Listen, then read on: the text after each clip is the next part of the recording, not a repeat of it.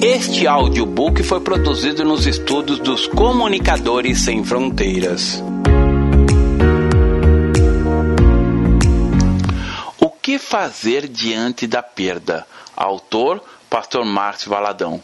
Uma publicação da Igreja Batista da Lagoinha. Primeira edição, setembro de 2012. Introdução. Quem nunca experimentou uma dor, lágrimas por perder um ente querido, um amigo, perdas, um casamento de longa data que acabou, um emprego aparentemente estável, mas de repente você foi demitido, Situações como traição e circunstâncias difíceis fizeram você chorar dias e dias, meses e até mesmo anos. Você dorme e acorda, e quando se lembra daquela perda que experimentou, chora. Seu coração se fecha e as lágrimas vêm. Não consegue fazer outra coisa a não ser se soltar gemidos profundos de dor. Podemos ser diferentes do nosso exterior, mas o nosso coração mesmo temos sentimentos, choramos, sofremos com as mesmas dores. Na Bíblia encontramos personagens que também vivenciaram momentos difíceis, perdas. Em 1 Samuel, capítulo 30, temos um homem que viveu momentos de dor, perdas, circunstâncias que fizeram com que o coração dele fosse ferido. Seu nome era Davi, o homem segundo o coração de Deus. Você conhecerá um pouco sobre ele. Verá que buscou a Deus e tudo que lhe foi tirado, o Senhor restituiu. Por meio desta mensagem, poderá aprender que, mesmo diante da dor, da perda, da amargura pelas circunstâncias, pode receber o cuidado de Deus para a sua vida. Mas para isso é preciso que você tome algumas atitudes. Então, aprenda por meio das experiências do rei Davi, e assim verá que o nosso Deus é o Deus da restituição. Ele restaura tudo aquilo que foi roubado, nada lhe faltará, tudo lhe será devolvido. Boa audição. Senhor Deus, clamo que a tua palavra seja a resposta aos anseios do coração de cada ouvinte, dizendo que não faltou coisa alguma, nem pequena nem grande, nem os filhos, nem as filhas, nem despojo, nada do que eles haviam tomado, tudo, coloque seu nome, tornou a trazer. 1 Samuel capítulo 30, verso 19. Em nome de Jesus. Amém. A dor da perda. Davi era um homem piedoso, um homem segundo o coração de Deus. Por isso Jesus é chamado de filho de Davi.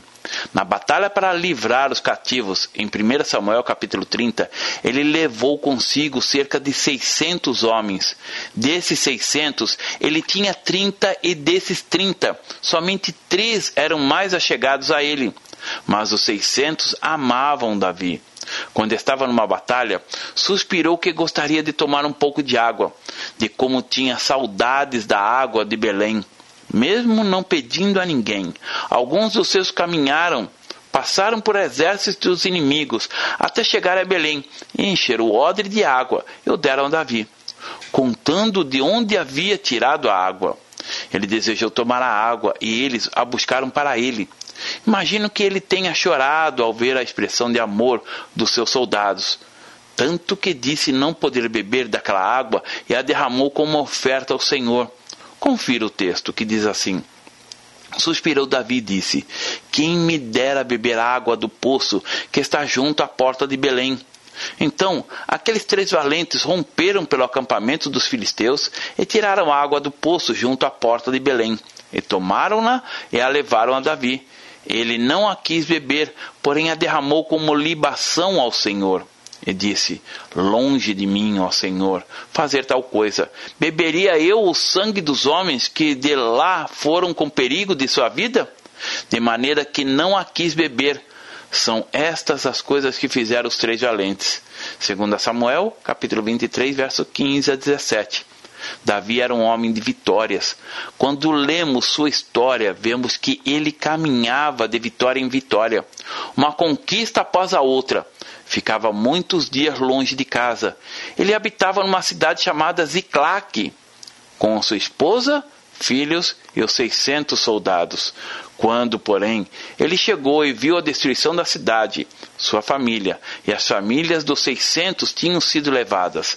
Confira o texto bíblico de 1 Samuel capítulo 30, a partir do verso 1, intitulado Ziclag, é saqueada pelos amalequitas, que diz assim: Sucedeu, pois, que, chegando Davi e os seus homens ao terceiro dia a Ziclac, já os amalequitas tinham dado com ímpeto contra o sul Eziclac, e a esta ferido e queimado.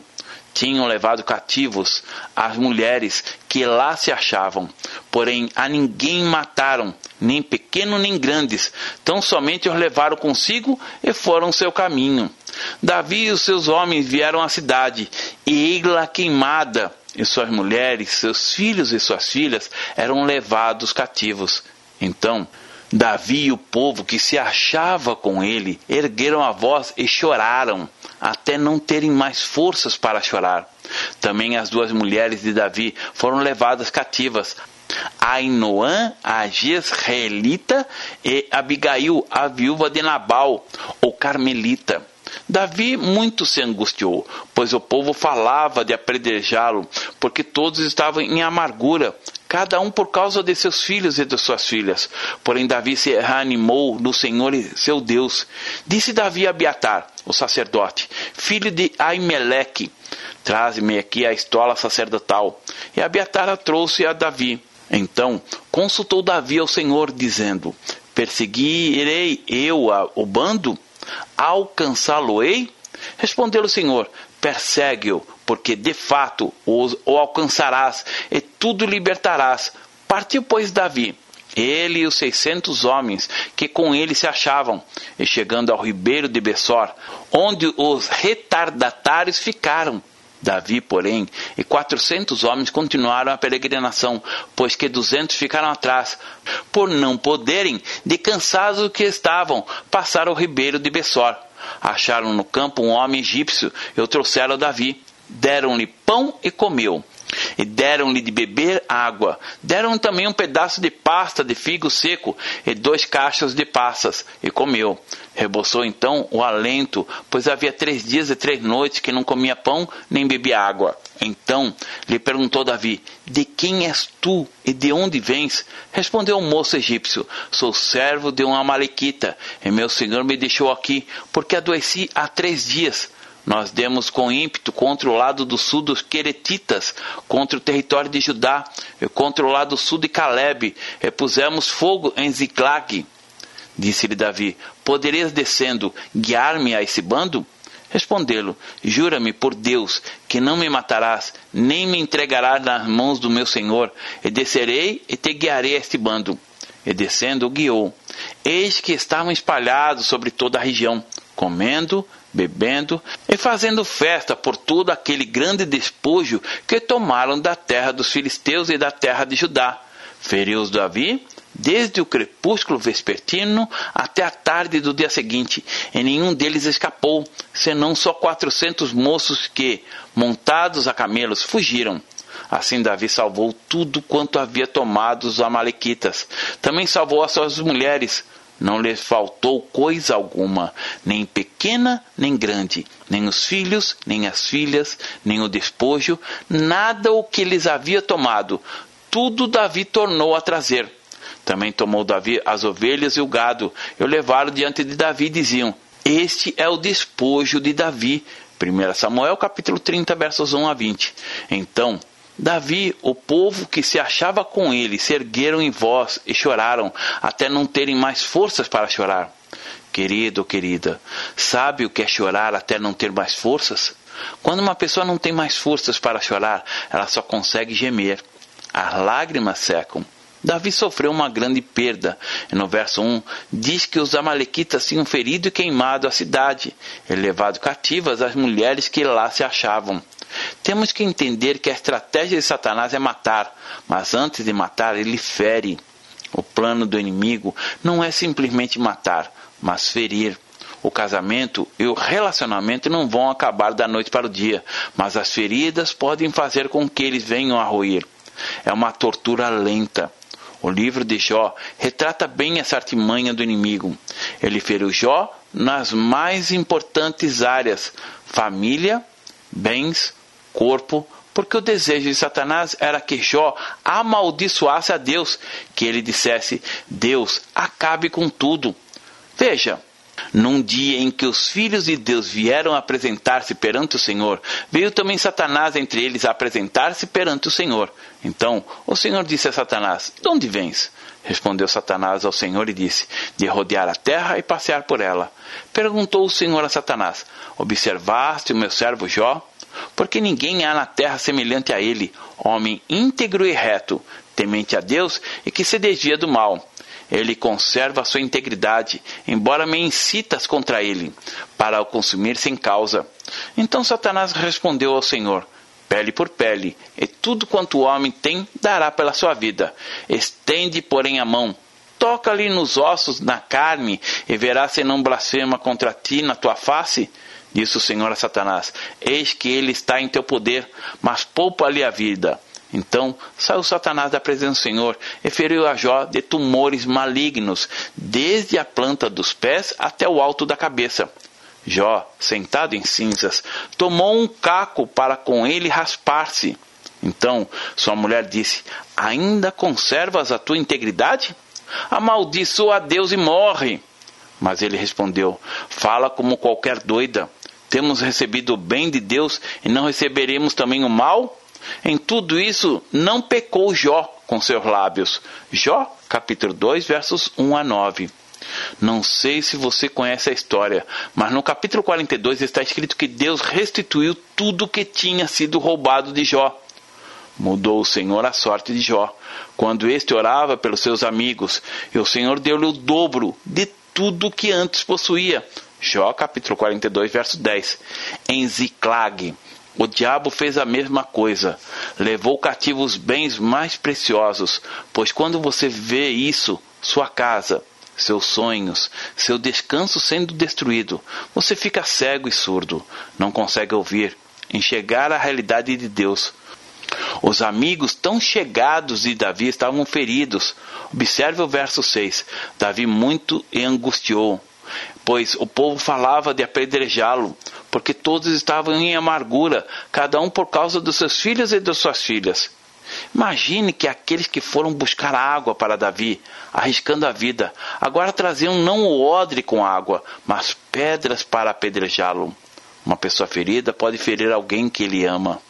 Normalmente isso acontece. Os feridos tentam apedrejar os que mais amam. Quantas pessoas amam tanto a igreja, mas tentam apedrejá-la Davi muito se angustiou, mas também por causa da amargura que havia no coração de seiscentos homens. Diante da perda, nós esquecemos a misericórdia de Deus e focalizamos o momento de dor.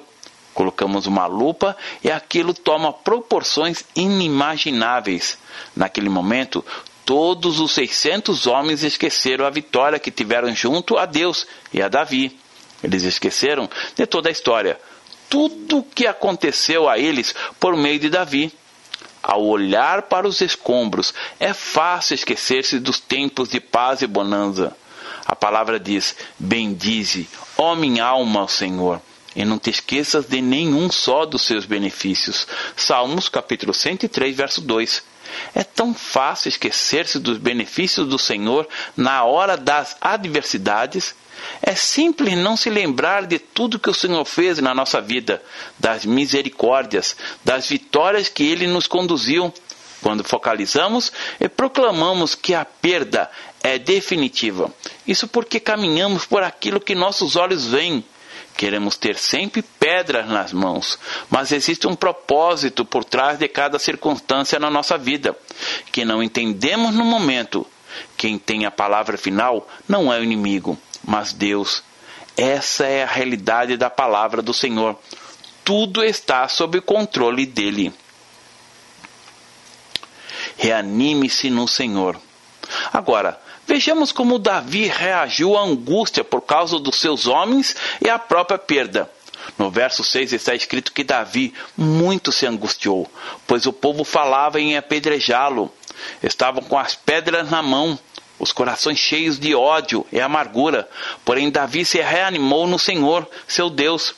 A primeira atitude dele foi se reanimar no Senhor. A palavra de Deus diz que perto está o Senhor daqueles que o buscam. Salmo 145, verso 18. O nosso ânimo vem dele, pois é ele quem traz vida ao nosso coração. Se Davi buscasse ânimo nas pessoas, seria apedrejado, pois estavam amarguradas. Não sei se você já buscou ânimo em pessoas amarguradas, mas elas não têm o que lhe oferecer além da amargura. O inimigo não consegue negar a natureza que tem. É como um escorpião.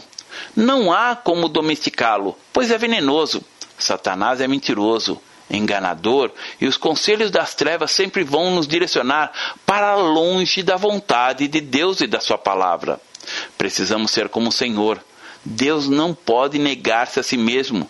Ele é amor, compaixão, misericórdia, fidelidade, justiça. Não há adjetivos suficientes para expressar a grandeza de Deus.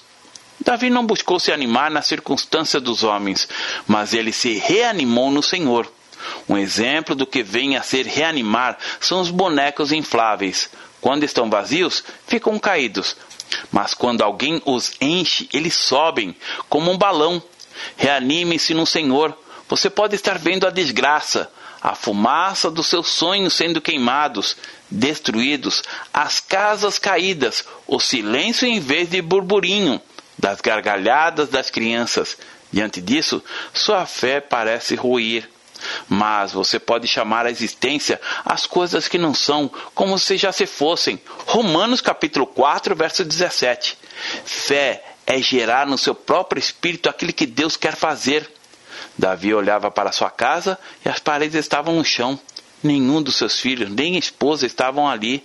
O inimigo havia levado tudo, mas com os olhos da fé ele via as paredes erguidas, o teto no lugar, os filhos brincando, as esposas em volta. Com os olhos físicos, ele via um retrato da desgraça, mas com os olhos da fé, ele podia contemplar além aquilo que Deus já tinha preparado um quadro de restituição de tudo que tinha perdido e muito mais, porque Deus nos dá infinitamente mais que tudo que desejamos.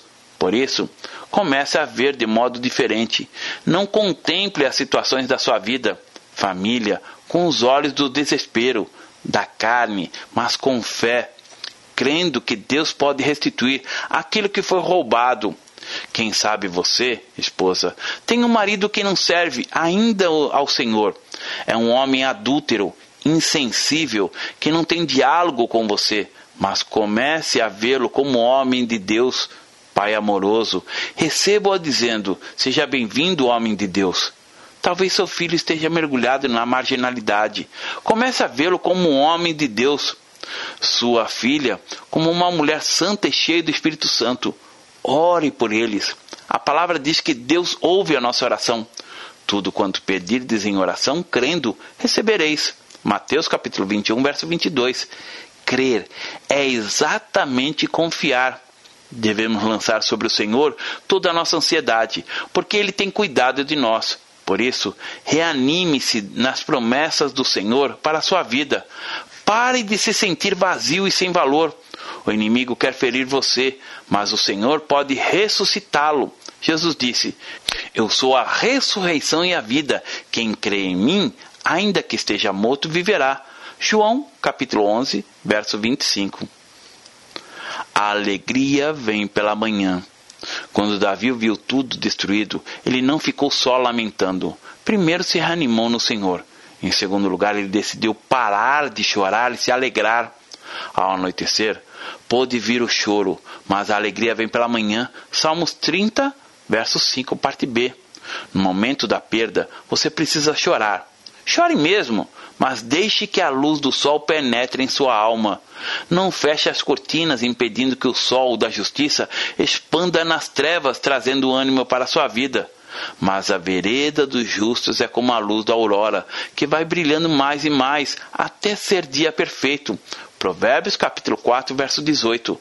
Lembre-se que o nosso inimigo não é de carne e osso, a nossa luta não é contra o sangue e a carne, é sim contra os principados e potestades, contra os dominadores deste mundo tenebroso, contra as forças espirituais do mal nas regiões celestes. Efésios capítulo 6, verso 12. Nossa luta não é contra carne e sangue. Sua sogra não é sua inimiga. O inimigo pode usar sua sogra para fazer sua vida uma bagunça, mas nem ela, nem aquela vizinha que coloca lixo na sua porta, seu chefe, seu colega da faculdade, não são seus inimigos. Você precisa identificá-lo. Quem está a todo tempo tramando contra a sua vida são os demônios. Precisamos identificar os inimigos. Deus responde nossas indagações. Davi então buscou o Senhor quem seriam seus inimigos, ou seja, aqueles que estavam sendo usados pelos demônios para destruí-lo. E a terceira coisa que ele fez foi perguntar a Deus. Você pode fazer as suas indagações a Deus, ele responde. Os versos 7 e 8 dizem: Disse Davi a Abiatar, o sacerdote, filho de Aimeleque, traze-me aqui a estola sacerdotal. E Abiatar a trouxe a Davi. Então consultou Davi ao Senhor, dizendo: Perseguirei eu o bando? Alcançá-lo-ei? Respondeu-lhe o Senhor: Persegue-o, porque de fato o alcançarás e tudo libertarás. Você pode colocar diante de Deus as inquietações do seu coração, pois Deus é um Deus que faz. Nesta hora, quem sabe muitas indagações estejam sendo respondidas para você por meio desta mensagem. Pode ser que você tenha dificuldades em chegar diante de Deus com perguntas como: Senhor, eu devo tomar essa decisão? Eu devo fazer isso? A grande confusão é que, na maioria das vezes, as pessoas fazem tudo primeiro para, só depois, perguntarem a Deus. O nosso Pai Celestial nunca vai fazer algo na sua vida que esteja fora da palavra dele.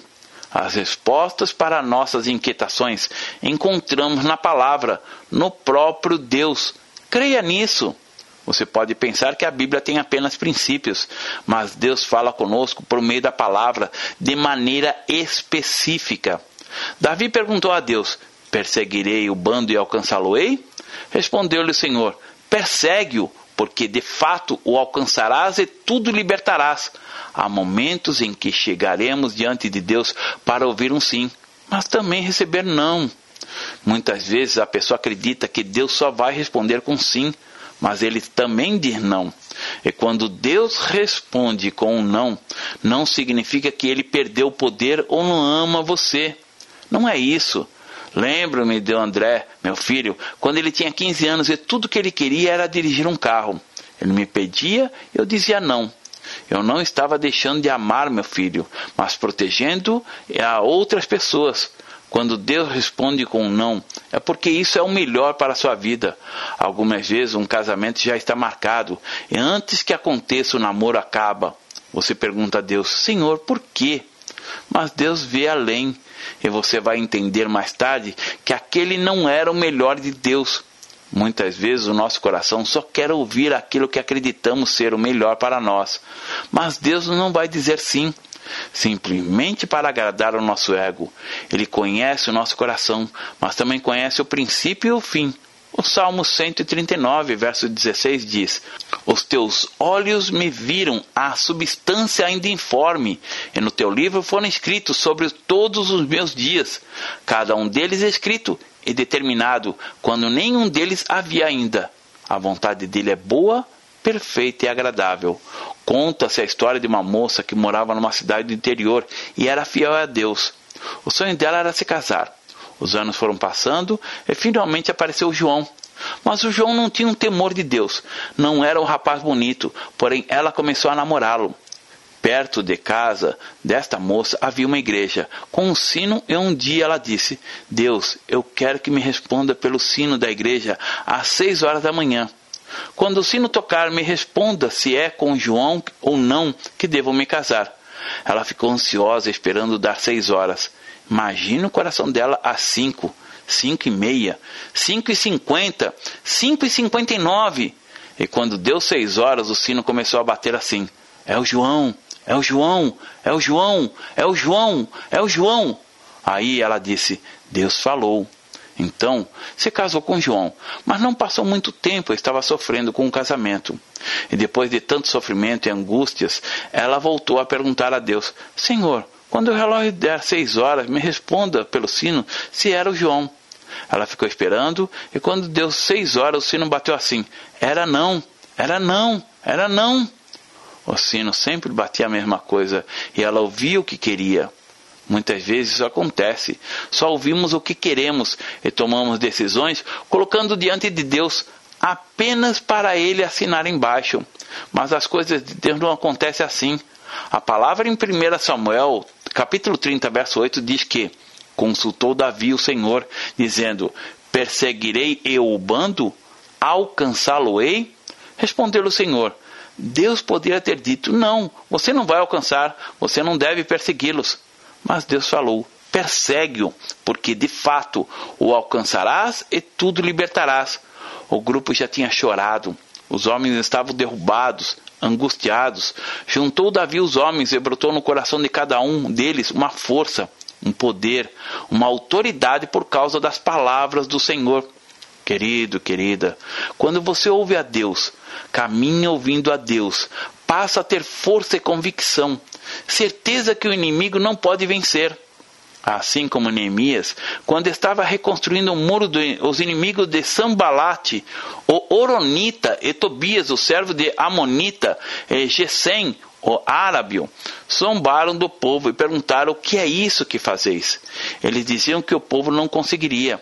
As escrituras descrevem que, em 52 dias, as muralhas de Jerusalém foram reconstruídas. Acabou-se, pois, o muro aos 25 dias do mês de Elul, em 52 dias. Neemias capítulo 6, verso 15. O ânimo do povo veio de Deus Leia Neemias capítulo 2, verso 11 a 32 e capítulo 6. Quando há convicção de que está fazendo a vontade de Deus, tudo pode parecer contrário, mas Deus abre o mar, fortalece, faz com que os muros sejam reedificados.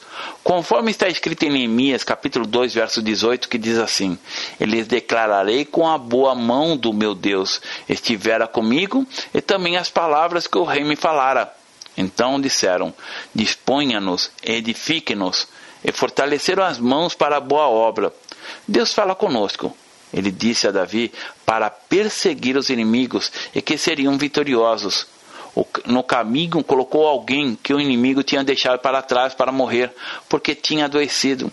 E Deus pode colocar, muitas vezes, pessoas no seu caminho que não são do povo de Deus, para apontarem um caminho em que o inimigo está. Deus usa até mulas, jumentos, conforme Números capítulo 22, verso 28. Usa até as circunstâncias. Deus usou aquele moço egípcio que não conhecia Deus, mas naquele momento Deus o usou para apontar o caminho a Davi. Não desanime, lute. É a quarta e última atitude que Davi teve. Diz o texto que ele lutou, não mandou os anjos lutarem. Feriu Davi desde o crepúsculo vespertino até a tarde do dia seguinte, e nenhum deles escapou, senão só quatrocentos moços que, montados em camelos, fugiram. Em 1 Samuel capítulo 30, verso 17, partiu Davi com seiscentos homens, mas quando chegaram ao ribeiro de Bessor, apenas quatrocentos homens continuaram a perseguição porque duzentos ficaram para trás por estarem cansados, não tinham forças para lutarem. Quem sabe você é um desses duzentos. Nesta hora, clame ao Senhor pela força que vem dele, para que você, como Davi, possa lutar. Não que outros lutem por você, mas com as suas mãos lute e obtenha o favor de Deus, voltando com a vitória, levando de volta tudo que foi roubado, extorquindo da sua vida o Deus da restituição é contigo. Aleluia! Que assim como Davi, você possa ser restituído na sua perda. Que ao chorar por circunstâncias tão terríveis na sua vida, não deixe que a amargura tome conta do seu coração, mas reanime-se no Senhor. A palavra diz que o choro pode durar uma noite, mas a alegria vem pela manhã. Alegre-se em Deus e não busque resposta nos seus próprios sentimentos e vontades, mas compartilhe da vontade de Deus para a sua vida. Pergunte a Deus. Ele responde às suas indagações. O que no seu coração comete deslize, se enfada dos seus caminhos, mas o homem bom fica satisfeito com o seu proceder. Provérbios capítulo 14, verso 14. O coração do homem pode fazer planos, mas a resposta certa dos lábios vem do Senhor. Provérbios capítulo 16, verso 1. E por fim, lute levanto de volta para casa tudo que foi tomado. Assim Davi tomou tudo quanto haviam tomado os amalequitas. Também salvou as suas duas mulheres.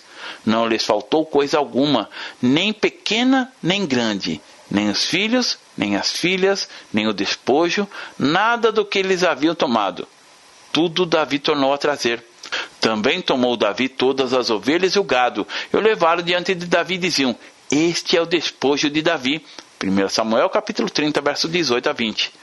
Que o Senhor fortaleça sua vida, para que possa continuar a jornada, para que a sua família, sua casa seja liberta e que Deus possa usar você para restaurar sua casa, seus amigos, colegas de trabalho e tantos que estão sendo levados pelo inimigo. Restitui agora, Senhor, tudo que foi roubado. Não permita que o inimigo assole a vida desse ouvinte e que destrua sua família, mas traga paz, restauração, que ele possa se reanimar no Senhor, que a alegria resplandeça em seu rosto depois do pranto, que ele busque de Deus o caminho a seguir, e lute que, para que retorne à sua casa com aquilo que lhe pertence e muito mais, pois o Senhor é fiel e justo. Em nome de Jesus. Amém. Deus abençoe. Pastor Márcio Valadão. Jesus te ama e quer você. Primeiro passo: Deus o ama e tem um plano maravilhoso para a sua vida, porque Deus amou o mundo de tal maneira que deu seu Filho unigênito para todo aquele que nele crê não pereça, mas tenha vida eterna. João capítulo 3, verso 16. Segundo passo, o homem é pecador e está separado de Deus, pois todos pecaram e carecem da glória de Deus. Romanos capítulo 3, verso 23, parte B. Terceiro passo: Jesus é a resposta de Deus para o conflito do homem. Respondeu-lhe Jesus: Eu sou o caminho, e a verdade e a vida. Ninguém vem ao Pai senão por mim. João capítulo 14, verso 6. Quarto passo: é preciso receber a Jesus em nosso coração, mas a todos quanto receberam, deu-lhes o poder de serem feitos filhos de Deus, a saber, aos que crerem em seu nome. João capítulo 1, verso 12, parte A. Se com tua boca confessares Jesus como Senhor e em teu coração credes que Deus o ressuscitou dentre os mortos, será salvo. Porque com o coração se crê para a justiça e com a boca se confessa a respeito da salvação. Romanos capítulo 10, verso 9 e 10. Quinto passo. Você gostaria de receber a Cristo em seu coração? Faça essa oração de decisão em voz alta. Senhor Jesus, eu preciso de ti. Confesso-te o meu pecado de estar longe dos teus caminhos.